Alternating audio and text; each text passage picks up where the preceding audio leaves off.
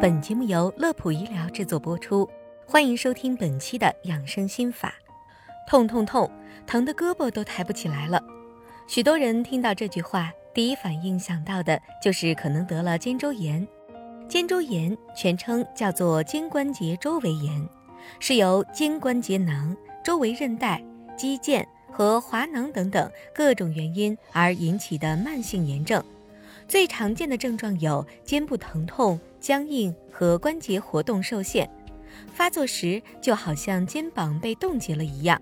再加上肩周炎好发于五十岁左右的中年人群，且女性居多，所以肩周炎也被称为“五十肩”或是“冻结肩”。肩周炎的病因目前尚未明确，不过研究发现有多种因素与肩周炎的发病有关。分为内部原因和外部原因。内部原因常见的有肩关节退行性改变、长期过度的劳累、长期伏案久坐、吹空调温度过低等；而外部原因是与环境温度等有一定关系，需要我们平时多加注意。肩周炎的发展进程往往比较缓慢，大致分为三个阶段。第一阶段是疼痛期。主要表现为肩关节的疼痛，尤其是在夜间，疼痛感会明显加剧。但此时肩关节的活动还处于正常状态，或是轻度受限。第二阶段是冻结期，这个时候的主要表现是关节僵硬，各个方向的关节活动度开始慢慢减少，可能出现活动明显受限的情况。最后一个阶段是恢复期。也叫做解冻期，这个时候疼痛感逐渐缓解或者消失，肩关节的活动受限情况也会有所改善。那么，咱们平时应该如何来预防和缓解肩周炎呢？首先，第一点，重视防寒保暖。刚才咱们讲了，外部原因中的温度是肩周炎发作的常见因素之一。因此，尤其是中老年朋友要重视肩部的御寒保暖，特别是昼夜温差较大的时候，更要注意及时保暖。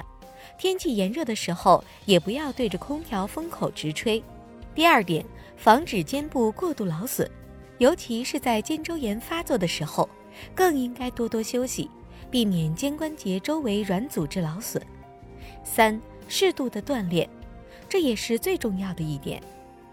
可以根据自身的情况来做一些预防和减缓肩周炎发生的运动，比如说打太极、太极剑，也可以在家进行双臂悬吊，使用拉力器、哑铃等等来加强肩关节的锻炼。